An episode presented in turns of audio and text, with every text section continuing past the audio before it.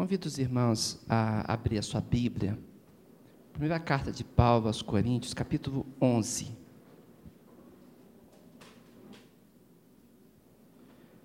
Coríntios 11. Queremos ler a partir do verso 23. Hoje é um dia muito especial, porque esse dia está reservado para a ceia do Senhor. Durante a semana eu já estava com o coração bem alegre a respeito da ceia do Senhor. 1 Coríntios, capítulo 11, a partir do verso 23. Diz assim: Porque eu recebi do Senhor o que também vos entreguei, que o Senhor Jesus, na noite em que foi traído, tomou o pão, e tendo dado graças, o partiu e disse: isto é o meu corpo, que é dado por vós. Fazei isto em memória de mim. Por semelhante modo, depois de haver ceado, tomou também o cálice, dizendo: Este cálice é a nova aliança no meu sangue. Fazei isto todas as vezes que o beberdes em memória de mim. Porque todas as vezes que comerdes este pão e beberdes o cálice, anunciais a morte do Senhor até que ele venha. Por isso, aquele que comer o pão, ou beber o cálice do Senhor indignamente, será réu do corpo e do sangue do Senhor. Examine-se, pois, o homem a si mesmo, e assim coma do pão e beba do cálice. Pois quem come e bebe sem discernir o corpo, come e bebe juízo para si. Eis a razão, porque há entre vós muitos fracos e doentes, e não poucos que dormem. Porque se nos julgássemos a nós mesmos, não seríamos julgados. Mas quando julgados, somos disciplinados pelo Senhor, para não sermos condenados com o mundo. Assim, pois, irmãos meus, quando vos reunis para comer, esperai uns pelos outros. Se alguém tem fome, come em casa, a fim de não vos reunirdes para juízo. Quanto às demais coisas, eu as ordenarei quando for ter convosco. Oremos ao Senhor, irmão. Vamos buscar a face do nosso Deus. Pai amado, nós te damos graça, Senhor, pelo teu cuidado sobre nós. Porque o Senhor tem nos reunido como igreja. O teu plano, Senhor amado, o propósito do teu coração tem nos alcançado. E por isso o Senhor iniciou aqui a tua obra, Pai.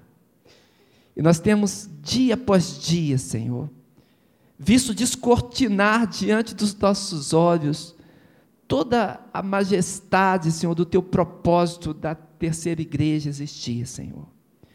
E nós estamos caminhando, Senhor amado, para novas etapas. E nós clamamos a Ti. Realiza, Senhor amado, a Tua obra no nosso meio.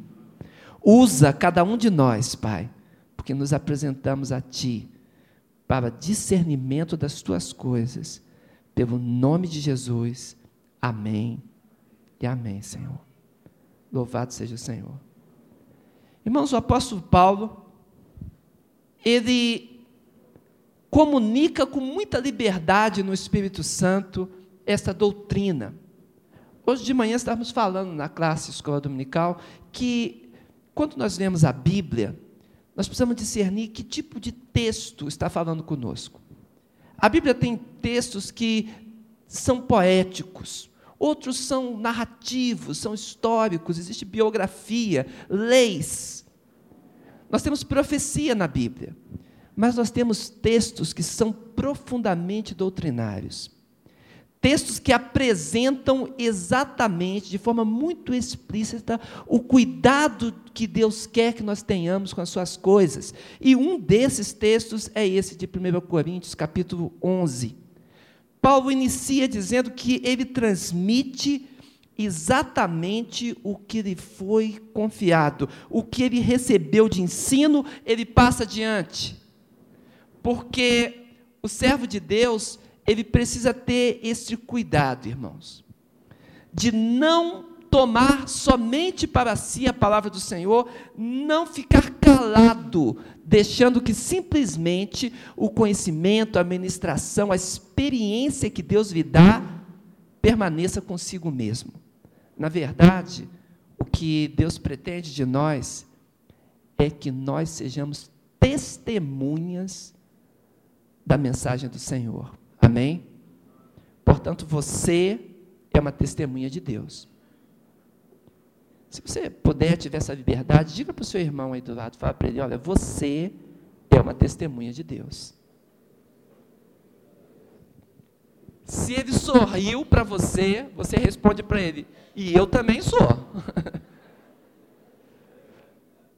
Porque o Senhor Deus, o Senhor Deus está nós muitas coisas, inclusive um microfone novo.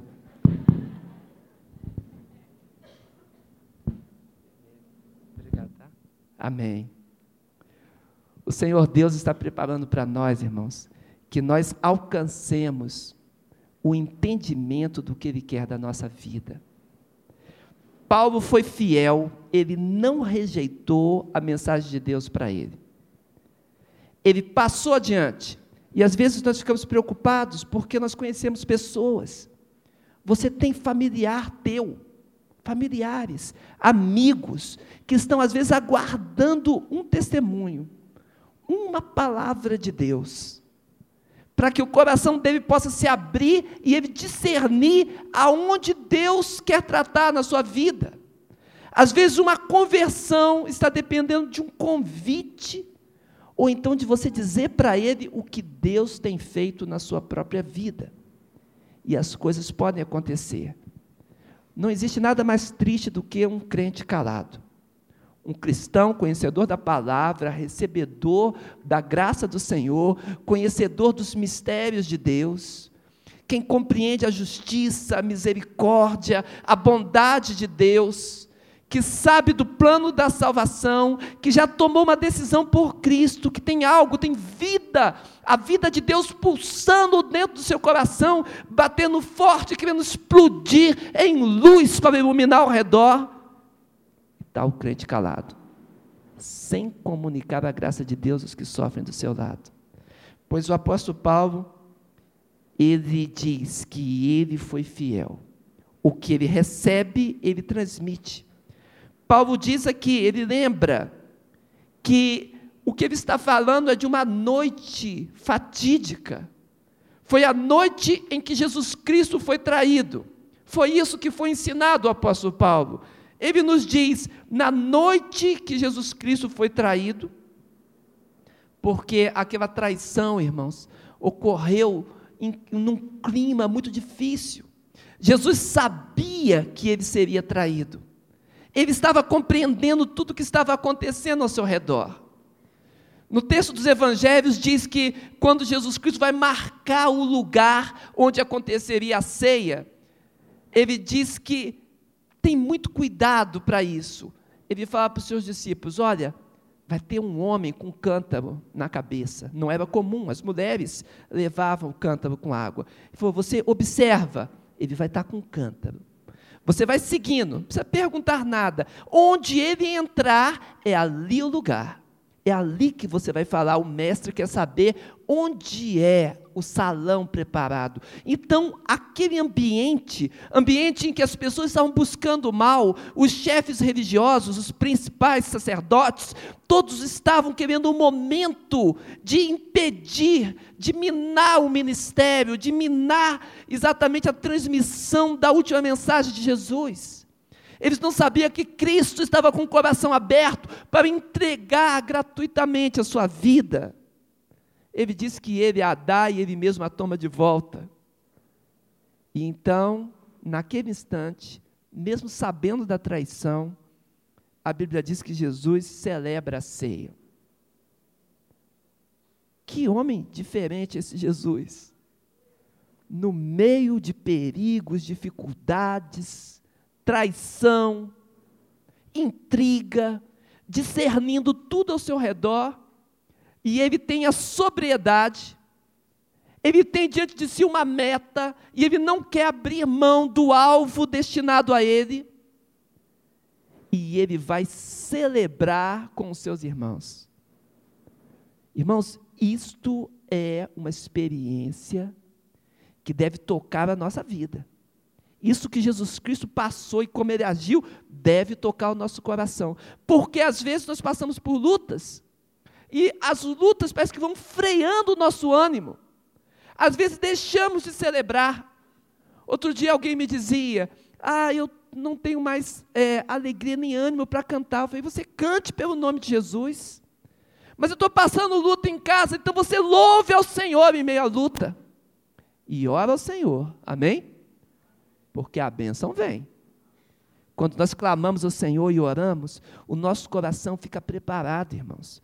A Bíblia diz que quem está triste deve orar. Mas quando você começa a clamar e orar, o coração alegra. Aí você faz o quê? Canta louvores. Amém? Nós não podemos abrir mão de celebrarmos ao Senhor. Nós estamos aqui hoje celebrando a ceia do Senhor Jesus Cristo. E ele te convida. Quarta-feira eu estava pensando no hino que diz bem assim: Vem cear, o mestre chama, vem cear. Mesmo hoje, tu te podes saciar, né? Que coisa bonita, eu estava pensando durante semana nesse cântico. O Senhor nos convida a cear com Ele. Então, por que abrir mão do privilégio da celebração se o Senhor Deus pode te levantar, te tomar pela mão e te fazer passar pelo meio do mar vermelho. Amém? Se o Senhor Deus pode segurar na tua mão e desviar você das setas do inimigo, se o Senhor pode te fortalecer para enfrentar a cova do leão, se o Senhor pode te dar o discernimento pela palavra da resposta certa, no problema familiar que precisa da ministração tua, que precisa do teu clamor. Por que largar a mão de Jesus? Celebre e celebre com alegria, porque Deus é contigo. O Senhor, Deus é por nós, irmãos. E ele diz aqui que então ele tomou um pão.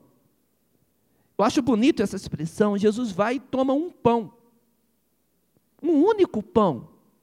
Assim está lá no texto, está no texto original. Um pãozinho Jesus toma. E daquele pão ele quebra. E quando ele quebra o pão, ele reparte com seus discípulos. Domingo passado nós estávamos escutando aqui o pastor Miguel Zuger falando, e na experiência que ele conta, ele diz que ele está então é, tomando refeição com uma família, e porque ele estava participando daquela refeição, ele poderia falar o que ele quisesse, estavam aptos para escutá-lo, porque naquele costume oriental, quando se come da mesma refeição, está em casa comendo juntos, então existe paz e liberdade.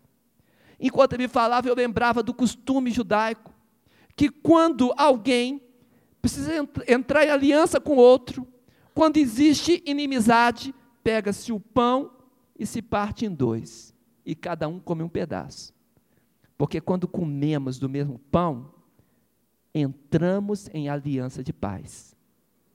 E Jesus ali, mesmo com um discípulo traidor do lado, ele parte o pão e distribui entre os seus discípulos, seus irmãos. E ao mesmo tempo que eles comem junto, eles entram em aliança de paz. Você quer entrar em aliança de paz essa noite? Você vai comer do pão. E quando estiver comendo do pão, a aliança que você tem com Jesus Cristo é confirmada. E ao mesmo tempo a aliança que você tem com o seu irmão. Eu louvo a Deus, irmãos, por termos essa liberdade em Cristo, amém? porque o Senhor nos chama para cear. Então, a refeição é servida. E quando aquela refeição é servida por Jesus Cristo, ele pega o pão, distribui, e ele diz, dando graças, que aquele pão é o corpo dele.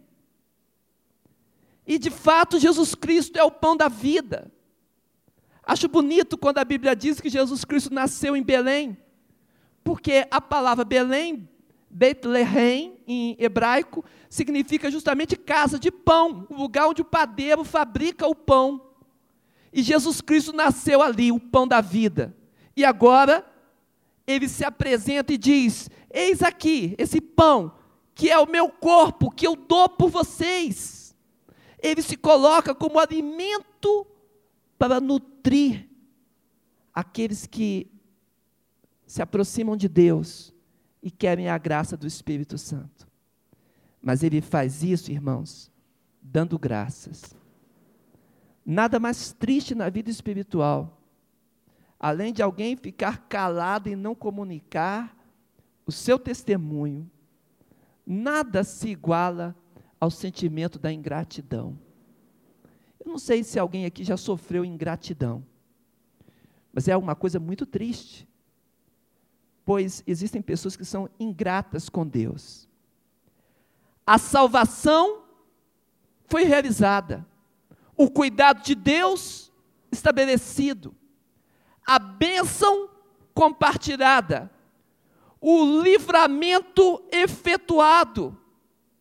E agora, o que se entrega para Deus? Onde está o coração aberto? O coração que diz para o Senhor: Eis-me aqui, envia-me a mim. Onde está a nossa gratidão de buscarmos ao Senhor? E sermos fiéis a Ele, pois Jesus Cristo dava graça em todas as coisas. O coração dele era alegre, ele se abria para compartilhar. Jesus Cristo, o tempo todo, ele era agradecido. Ele dizia: Pai, eu graças te dou. Ele abria o pão, graças ele dava. Os discípulos de Emaús, quando recebem Jesus Cristo ressuscitado e não discernem bem quem ele é, mas no momento dele partir o pão e dar graças, eles reconheceram.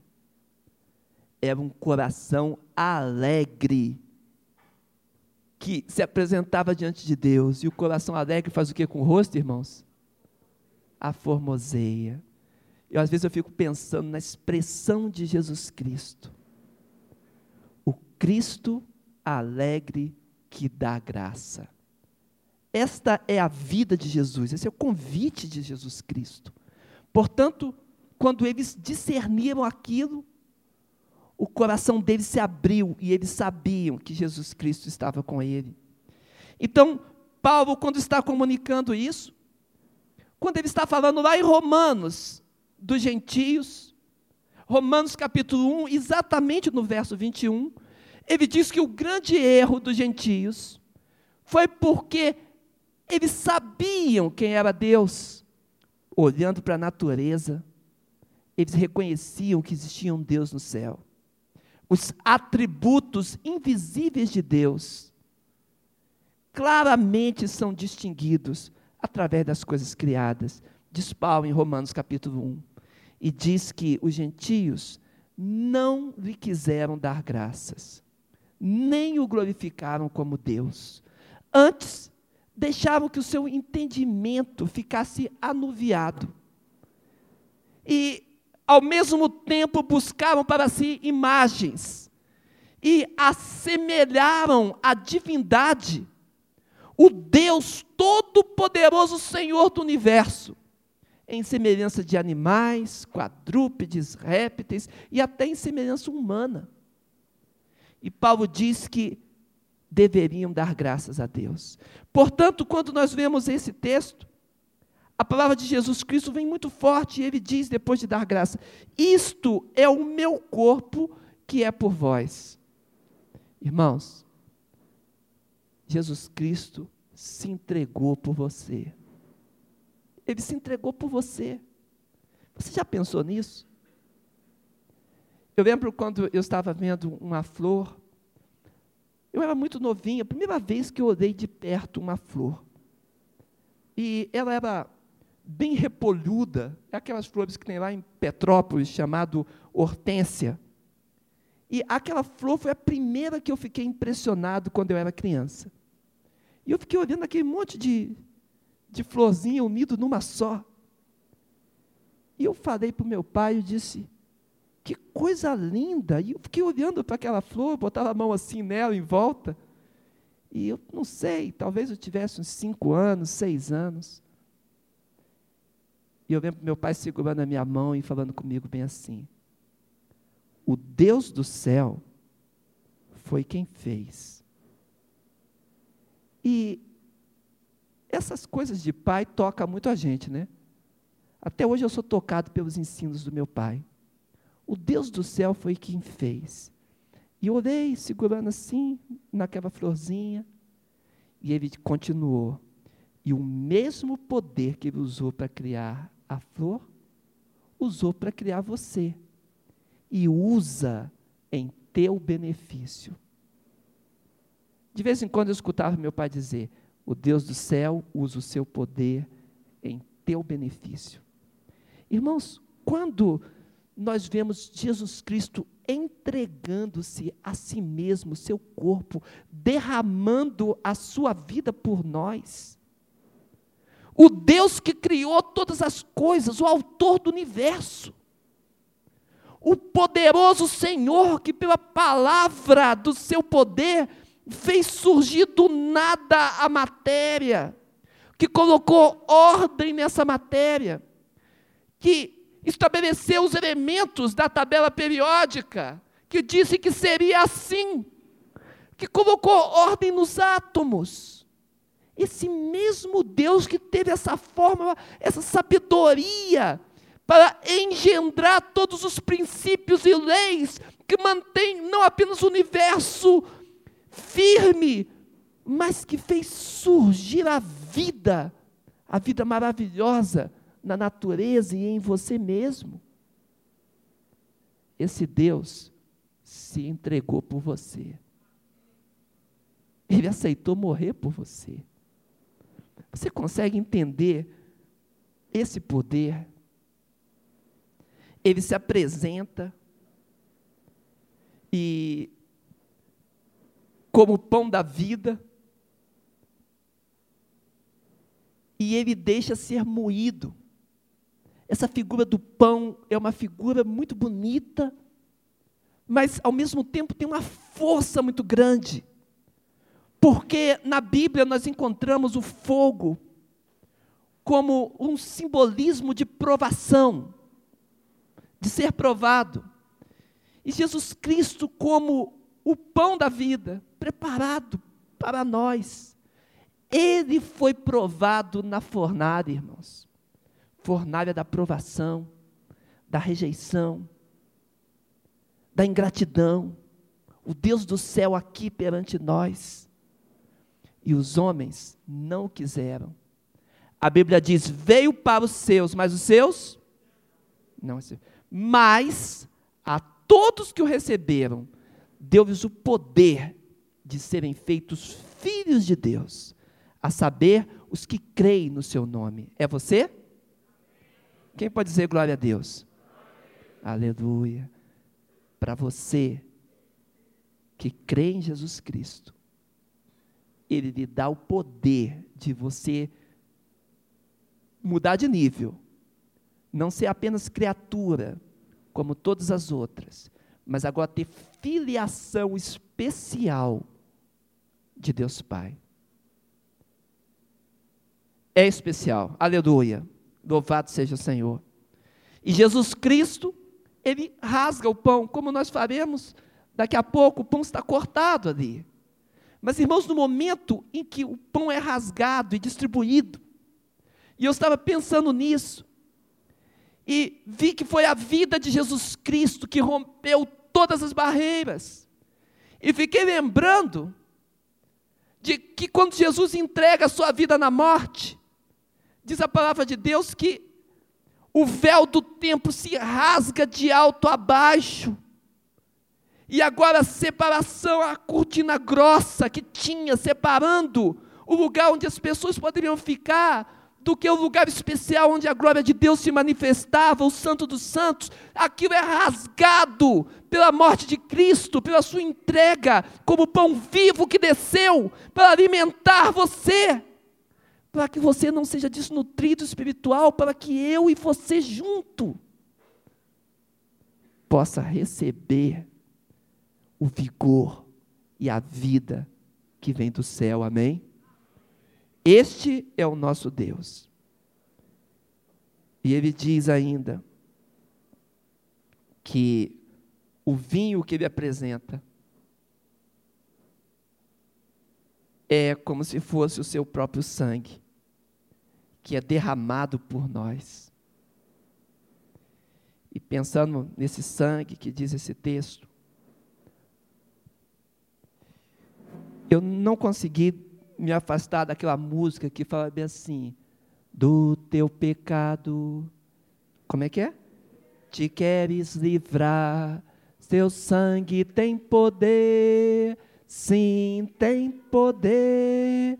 Almejas tu do maligno escapar, seu sangue tem este poder. Oh, aleluia! Quando eu pensei, irmão, no sangue derramado, quando eu pensei que o Senhor fez isso por mim e por você, eu falei: é, Jesus, tem mesmo.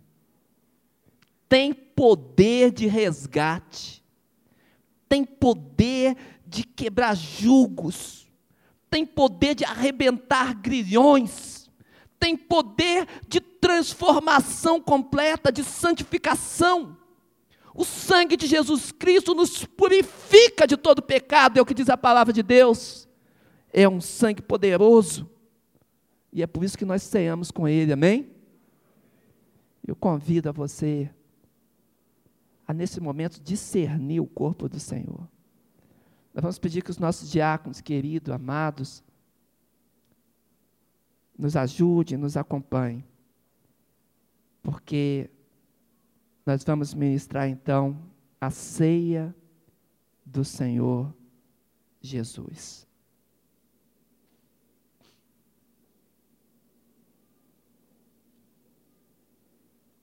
Enquanto os diáconos estão se preparando, nós vamos orar.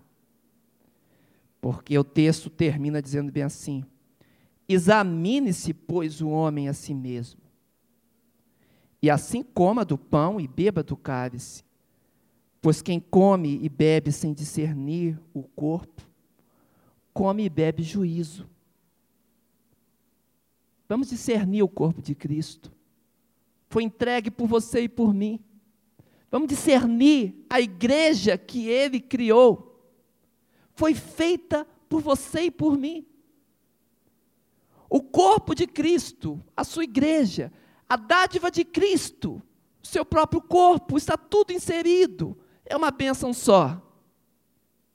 Você pode clamar ao Senhor, pode pedir a Ele purificação pelo sangue, e Ele vai atuar na sua vida, e pode transformar você, irmão. Nós temos, diante desse texto, uma responsabilidade muito grande, porque quem não discerne o corpo não deve participar da ceia pois é a mesma coisa de atrair juízo para si. Por isso, a ceia, ela é uma proclamação, ela é uma pregação do Evangelho completa, mas ela traz uma responsabilidade imensa. Aquele, portanto, que se apresentou a Jesus Cristo, que tem compromisso com Jesus Cristo, sendo batizado em nome do Pai, do Filho, do Espírito Santo. Aquele que está em comunhão com a igreja de Cristo deve participar. E se você ainda não está, se você precisa ainda receber Jesus Cristo no seu coração, ou se você está afastado, mas você quer voltar à comunhão, eu lhe digo com coração pastoral, com muito zelo, se você está nessa situação sem ter um compromisso de vida vital, de vida e morte com Cristo, então você aguarde. Quando acabar esse culto, você me procure. E nós vamos clamar por você. E você vai poder ser marcado o seu batismo. Você vai estudar sobre as coisas do Senhor e vai poder participar com toda alegria e sem impedimento. Amém? Mas preste bem atenção. É preciso discernir o corpo de Cristo, o sacrifício de Cristo, para ter plena liberdade de participar. Vamos orar. Feche seus olhos. Senhor Deus, louvado seja o teu nome, Senhor. Poder e glória de Deus sobre nós. Ó Pai amado, nós estamos reunidos pelo nome de Jesus Cristo, Senhor. Sendo convidados por Ti para participarmos da Tua ceia. Vem sobre nós, portanto, Senhor. Coloca a Tua mão na nossa vida. Nos dá, Senhor amado, agora, Senhor, a liberdade de tomarmos do pão e do cálice diante de Jesus Cristo. Ó Senhor, aqueles, Senhor amado, que estão clamando a Ti, confessando pecados nesse momento, Senhor. Eu peço que o Senhor os receba pelo nome de Jesus. Ó Senhor, quebrante mesmo o nosso coração, nos dá sensibilidade ao Teu Espírito nos dá horror ao pecado, Senhor amado. Ó Senhor, e nos aproxima da tua santidade. Nós oramos, Senhor, pela tua igreja, por nós mesmos, por todo aquele que invoca o teu nome. Clamamos por Jesus Cristo, Senhor. Amém e amém, Senhor.